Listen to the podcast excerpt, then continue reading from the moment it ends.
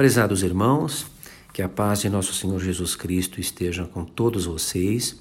Eu, eu sou o presbítero Kleber Dias do Prado e vamos para mais uma lição, meditação na Palavra de Deus. É, hoje o título da nossa lição é Jesus Cristo, Senhor de toda a criação. O texto base que vamos é, usar para a nossa meditação está na carta de Paulo aos Colossenses, capítulo 1, versículos de 13 a 23. Uh, ah, aqui diz: Ele, Jesus Cristo, né, referindo-se a Ele, nos libertou do império das trevas e nos transportou para o reino do Filho do seu amor, no qual temos a redenção, a remissão dos pecados. Este é a imagem do Deus invisível, o primogênito de toda a criação pois nele foram criadas todas as coisas, nos céus e sobre a terra, as visíveis e as invisíveis, sejam tronos, sejam soberanias, quer principados, quer potestades. Tudo foi criado por meio dele e para ele. Ele é antes de todas as coisas. Nele tudo subsiste. Ele é a cabeça do corpo, da igreja ele é o princípio, o primogênito de entre os mortos, para em todas as coisas ter a primazia. Porque aprouve a Deus que nele residisse toda a plenitude.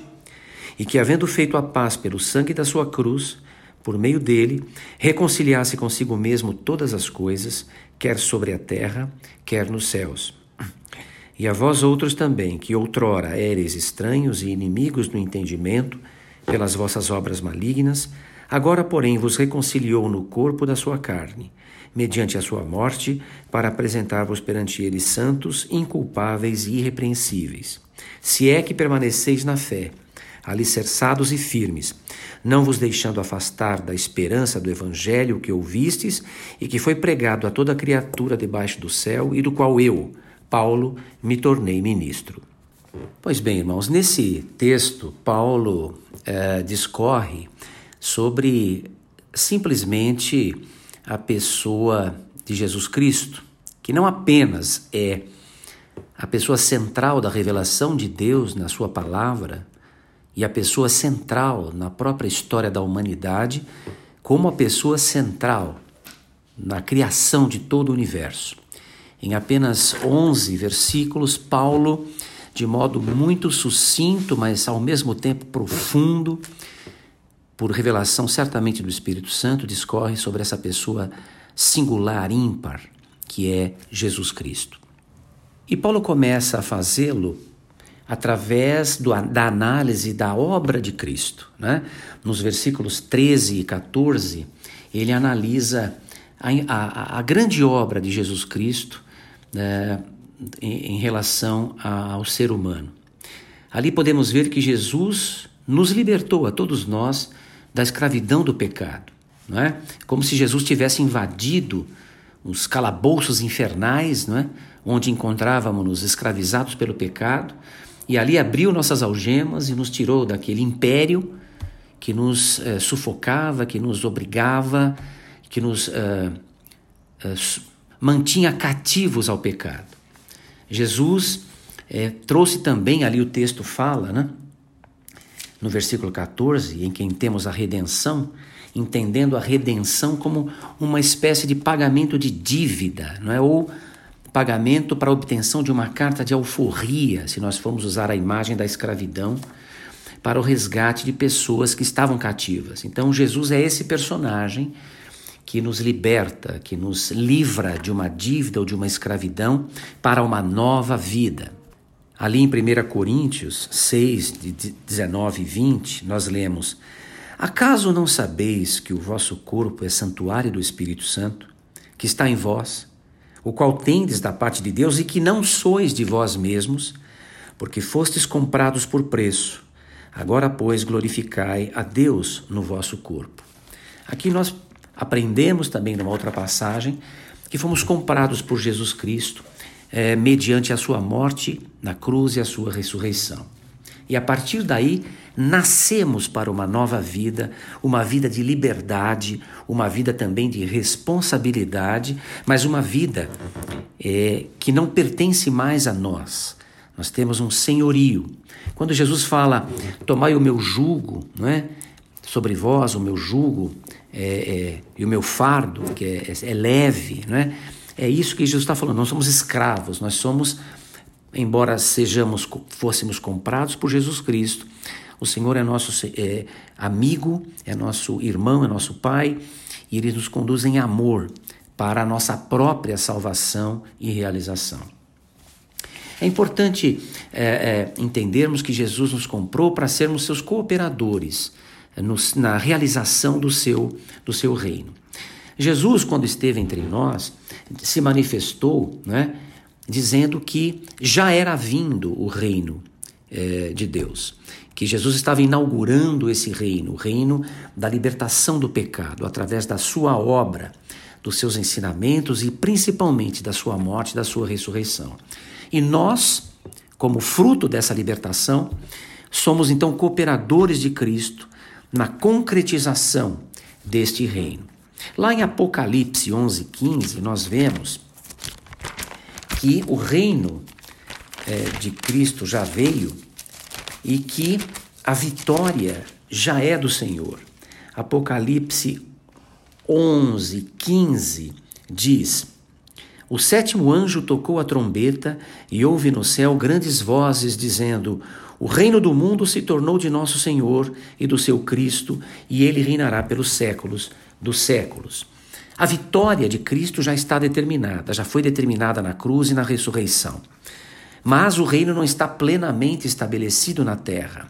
E nós somos os cooperadores de Cristo na concretização desse reino, falando dele para as pessoas que ainda não ouviram dele, pregando, testemunhando e praticando o evangelho a cada dia da nossa vida, estamos contribuindo para que um dia esse reino esteja plenamente estabelecido e venha a reinar sobre toda a terra. Importante também salientar que no reino de Cristo nós temos acesso direto ao Pai por intermédio de Jesus Cristo. Então Jesus não apenas nos libertou do reino das trevas e nos trouxe para o seu reino de liberdade e de amor, mas ele, ele também restabeleceu a ligação com o Pai que temos agora através de Jesus Cristo.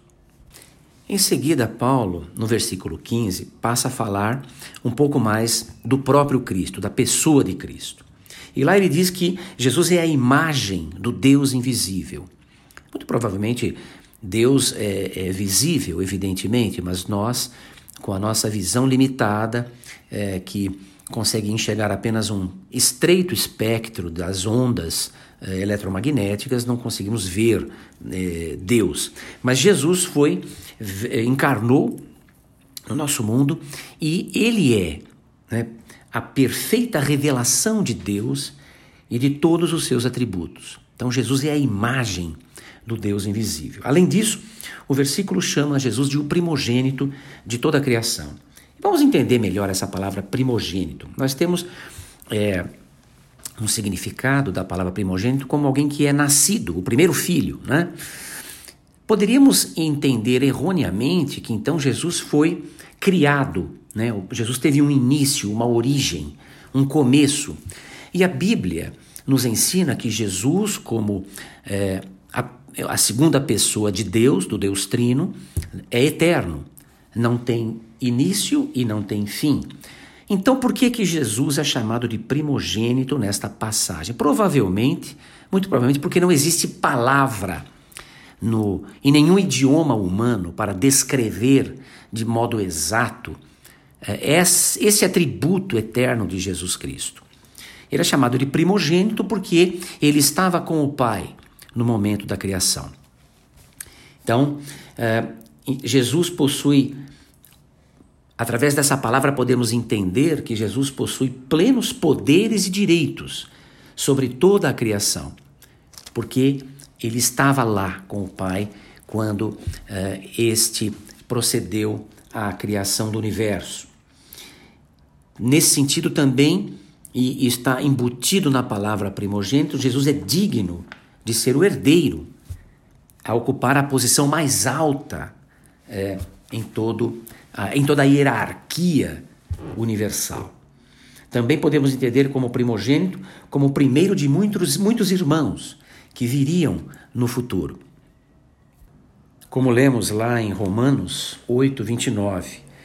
Porquanto aos que de antemão conheceu, também os predestinou para serem conformes à imagem de seu filho, a fim de que ele seja o primogênito entre muitos irmãos. Essa palavra primogênito também, então, tem todos esses significados de alguém de, de, da segunda pessoa, da divindade, da trindade, que estava presente no momento da criação e que tem, por essa posição, a primazia, não é? plenos poderes e direitos, a dignidade de ser o herdeiro da, de toda essa herança bendita e o primeiro entre muitos irmãos.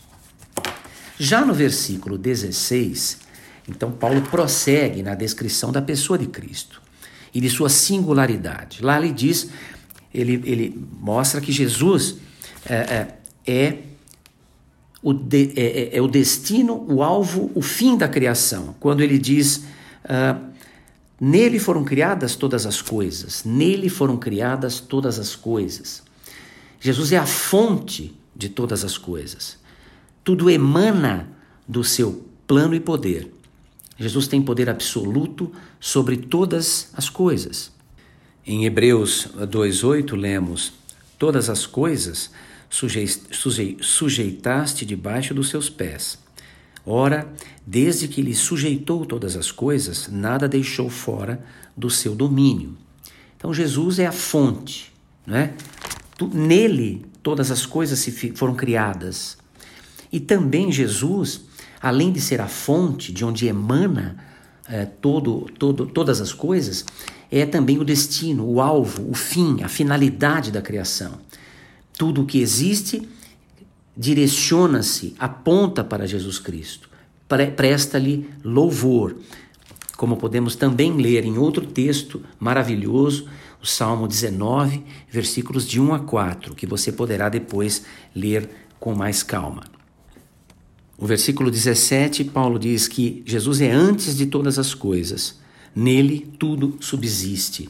Aqui podemos entender que Jesus precede todas as coisas, portanto, merece ser chamado de primogênito. Ele é antes de todas as coisas, sem princípio e sem fim, eterno. E nele tudo subsiste. Podemos entender que Jesus mantém a unidade de todas as coisas. Somente Ele poderá nos conduzir aos novos céus e à nova terra, que Ele tem o controle, o domínio sobre tudo. Nada escapa do seu poder. Então, os versículos de 15 a 17 mostram a pessoa de Jesus Cristo na sua grandeza e na sua relação eh, com, é, com a criação de Deus. Não é? A posição que ele ocupa é em relação à criação de Deus. Nos versículos 18 a 19, Paulo avança em novos é, atributos de Jesus Cristo. E aqui ele vai tratar especificamente da relação de Paulo com é, de Paulo não, de Jesus com a igreja, não é? Ali nós lemos que ele é a cabeça do corpo, o cabeça da igreja, princípio, primogênito dentre os mortos, como lemos é, antes. Jesus é a cabeça do corpo, a cabeça da igreja, assim como o cérebro comanda todas as funções do nosso corpo. Então, Jesus é o cabeça, é quem decide, é quem exerce o seu poder e a sua vontade em toda a, a, o corpo dele, que é, o, que é o corpo da Igreja Universal. É, não, não há possibilidade de transigir do seu poder, da sua glória, da sua vontade com quem quer que seja, com, com autoridades eclesiásticas, com, com é, a opinião de pessoas, enfim. Jesus é o cabeça e ele decide e ele aponta o caminho. Jesus, com sua vida, com seus ensinamentos, com seus exemplos, com a, e principalmente com a sua morte e ressurreição, é o fundador e o fundamento da igreja, o alicerce da igreja. E a igreja não subsiste sem ele. É importante é, perceber que igreja sem Cristo não é igreja. E não é possível é, trilhar qualquer caminho senão de acordo com a vontade do Senhor. Se ela pensar é, por conta própria, né, a, a religião, os religiosos, prescindirem do, da comunhão da pessoa de Cristo, é, será simplesmente uma instituição como outra qualquer, sujeita a ser destruída pelo inimigo, sujeita a ser desmoralizada, sujeita a ser pisoteada pelos homens. Se a, se a igreja perder o sabor, a, a, a, salinidade que é conferida pela pessoa de Cristo à sua igreja. É, em Jesus reside toda a plenitude. A igreja não necessita de mais nada, seja, por exemplo, poder político, econômico, para realizar a sua obra. A única coisa que a igreja precisa é da pessoa de Jesus Cristo. Como lemos lá em João 15, nada podemos fazer se não estivermos inseridos no tronco, na árvore, que é Jesus Cristo. O, o ramo por si só não pode dar fruto, mas só pode dar fruto se estiver inserido no tronco, na árvore, que é Jesus Cristo. Então, em relação à igreja, Jesus é o cabeça, é a vida, é a seiva né? é a autoridade, é o fundamento, é o alicerce, se você pensar num prédio, num edifício, não é? Então, todas essas imagens mostram a centralidade né, da pessoa de Cristo em relação à sua igreja. São três imagens muito é, didáticas né, para mostrar exatamente a relação de Cristo com a igreja, seja o corpo humano, em que Jesus é o cérebro, não é? que comanda todas as ações, é, a, a, de um edifício em que Jesus é o alicerce, a base, o fundamento, e a imagem de uma árvore, né? de, uma, uh, de uma árvore onde Jesus é o, o, tronco de onde vem a raiz, a seiva que alimenta os ramos, as folhas e dá frutos e flores. Já nos versículos de 20 a 22, Paulo uh, enfatiza a obra reconciliadora de Cristo, né? Uh, no versículo 20, ele fala da reconciliação através da sua morte e ressurreição de toda a criação com Deus. É? No versículo 21, ele fala da reconciliação das pessoas, de todos nós, com Deus, os pecadores arrependidos com, com, com o Senhor. Não é? E no versículo 22, ele mostra que o nosso compromisso com Ele, fomos comprados pertencemos a Ele, para sermos apresentados perante Ele santos, inculpáveis e irrepreensíveis na presença de Deus. Evidentemente, a criação ela ainda está corrompida, não é? E mesmo nós somos falhos, pecadores imperfeitos. Há uma obra em curso, é? Na, na natureza, em nós mesmos, né? que é o próprio reino de Deus em obras, em evolução. Ele se realizará um dia, ele se completará um dia. Assim como a obra de Cristo em nossa vida se completará um dia. Ela está a caminho, nós estamos em obras. E é importante que prossigamos nesse caminho é, de modo é, persistente, é, sem nos deixar desviar ou abalar ou, ou desanimar, é, para que possamos nos aperfeiçoar dia a dia, mediante a obra do Espírito Santo na nossa vida, para nos apresentarmos perante Deus santos, inculpáveis e irrepreensíveis. No versículo 23, finalizando a nossa meditação, eh, Paulo mostra que nos cabe permanecer na fé, né?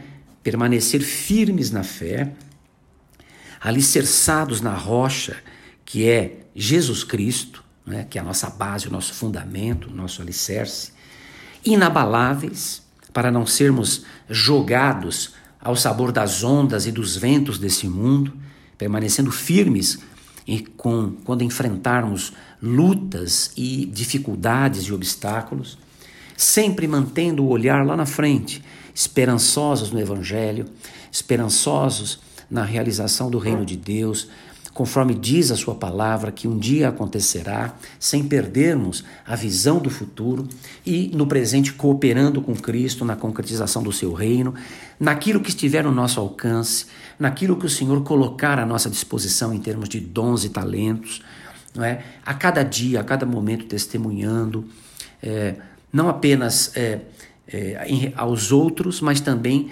buscando em nós mesmos um, um aperfeiçoamento diário é, da nossa própria vida. E isso é um grande resumo né, que Paulo faz em 11 versículos de toda a obra de Cristo, né, falando da pessoa é, divina de Jesus Cristo, eterna, né, presente na criação, a sua relação de, de rei, de rei né, de, em relação à, à criação, da qual nós fazemos parte, a sua obra reconciliadora, né, a, a posição que lhe cabe em toda essa história universal, né, e o que nos cabe fazer como libertos, como salvos, como cooperadores de Cristo, todos os dias da nossa vida.